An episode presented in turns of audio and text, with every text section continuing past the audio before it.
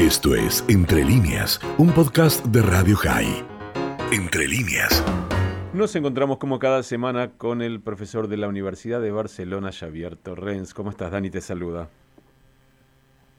Hola, buenas tardes a Radio High y a, todos los oyentes de Argentina, América Latina y España y de, bueno, de todo el mundo. Hoy, mucha gente ya lo sabe, eh, hoy martes probablemente se va a honrar a los 23.928 soldados israelíes caídos y las víctimas judías del terrorismo.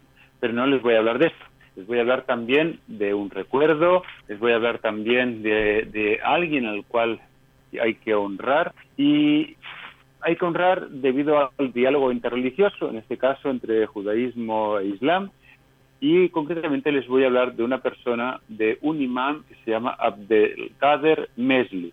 Probablemente no saben quién es, no he oído nunca su nombre, su apellido, Abdelkader Mesli, pero eh, probablemente eh, muchos ciudadanos de la capital de Francia, eh, París, van a conocer esta, su nombre porque han decidido en Francia ponerle un, su nombre a una de las calles de París. ¿Y por qué una de las calles de París tendrá el nombre, el nombre de Abdelkader Mesli? Porque se le conoce, eh, la gente digamos que está al corriente de, su gesta heroica, como el imán que salvó a los judíos.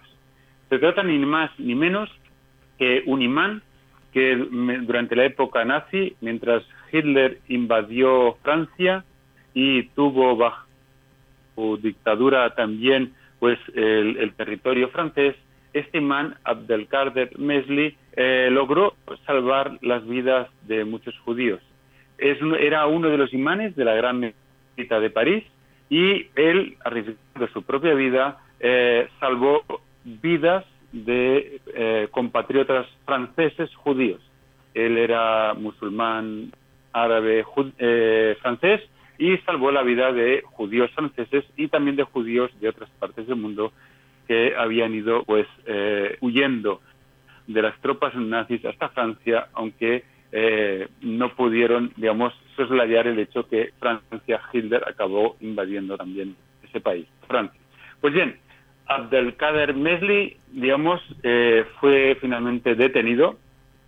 Alguien mm, pasó el chivatazo a una organización trágicamente conocida de los nazis, la Gestapo, y la Gestapo lo detuvo y lo envió a través de un vagón de ganado, un tren de vagones de ganado, eh, junto con judíos, eh, pues hasta un campo de concentración, concretamente el campo de concentración de Dachau. Abdelkader Mesli eh, tenía el número 94.020 desde ese campo de concentración, Dachau fue trasladado, la deportación continuó hasta Mauthausen, en este caso en Austria. Y, tuvo, vamos a llamarlo, la fortuna finalmente que llegó la liberación de los campos nazis, también el de Mauthausen en Austria, en este caso concretamente en mayo de 1945, y finalmente salvó su vida su vida finalmente, digamos, eh, él fue finalmente un superviviente, regresó a Francia, ya con, la, con enfermedades, con la salud muy mm, deteriorada, tuvo una vida depauperada, de hecho, eh, pero a pesar de eso, eh, finalmente pudo casarse, se casó con Aisha, tuvo dos hijos con su, de su matrimonio, y luego finalmente a una edad, vamos a llamarlo relativamente temprana, falleció, pues eh, su muerte llegó a los 59 años. Pues bien, desde 1961, que es el año en que falleció, hasta 2021, prácticamente nadie más recordó Abdelkader Mesli. Prácticamente nadie hasta que el Ayuntamiento de París aprobó hace relativamente poco, por unanimidad de todo el Ayuntamiento de París, dedicar una calle de, sus, de su ciudad, de la capital de Francia, a este imán de la gran mezquita francesa durante la Segunda Guerra Mundial, mientras se producía el holocausto, el genocidio nazi del pueblo judío. Él contribuyó a salvar eh, no una o dos vidas judías, que con eso hubiera sido suficiente para ser injusto entre las naciones. No, no. Eh, salvó a decenas y decenas de judíos. Y eso no pasó desapercibido por, parte de los nazis y por eso se le detuvo y se le deportó primero a Dachau y luego a Mauthausen. Pero parece que la historia hizo que los verdugos no, digamos, eh, lo obviaran, que los verdugos eh, le mantuvieron al acecho y finalmente lo detuvieron, deportaron y casi asesinaron, pero los demócratas, eh, digamos, la Francia de después de 1945 parece que se olvidó. Y se olvidó sobre todo desde 1961 hasta ahora. Pasaron décadas, 1961, 71, 81, 91, 2001, 2011, 2021. Todas estas décadas tuvieron que pasar hasta que finalmente se le recuerde.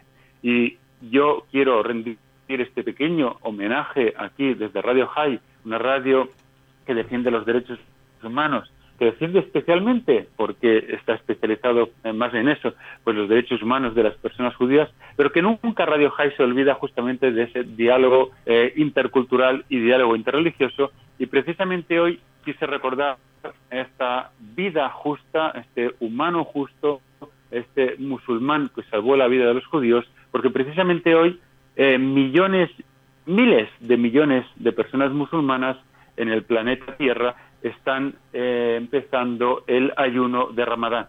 El Ramadán es el noveno mes del calendario islámico. El calendario musulmán, recordemos que es como el calendario judío, un calendario que se sigue por, digamos, la luna, es un calendario lunar, y por eso las fechas de Ramadán eh, ahora pues ha empezado en el mes de abril, podrían haber empezado en mayo, en junio, en julio, en agosto, en septiembre, porque justamente el calendario es lunar y, digamos, cambia según el año. Pues bien, a todas las personas musulmanas del mundo que empiezan el mes de Ramadán, el mes más sagrado para ellos, eh, pues les conmino a que vivan en toda su plenitud el Ramadán y por ello recuerdo esta gran gesta del imán que salvó a los judíos. Así es, desde hoy hasta el 12 de mayo el Ramadán. Nosotros hemos inaugurado también un espacio los días domingo de diálogo interreligioso. Es más que importante para nosotros y espero que para mucha más gente establecer ese diálogo, conocer a otras culturas porque queda claro que cuando uno conoce, cuando uno sabe, no teme. Y cuando uno no teme, no discrimina. O al menos eso espero yo. Abrazo grande, Javier. Espero que estén todos bien allí, a cuidarse mucho y nos encontramos en una semana. Hasta dentro de una semana y, bueno, eso, buena semana y a recordar hoy, pues, el, eso también, la caída, digamos, y honrar a los soldados israelíes caídos, a las víctimas judías víctimas del terrorismo y también a celebrar Yom Ha'atzmaut. Hasta la semana que viene. Hasta la semana que viene. Allí estaba el profesor de la Universidad de Barcelona, España, Xavier Torrent. Esto fue Entre líneas, un podcast de Radio High. Puedes seguir escuchando y compartiendo nuestro contenido en Spotify, nuestro portal radiohigh.com y nuestras redes sociales. Hasta la próxima.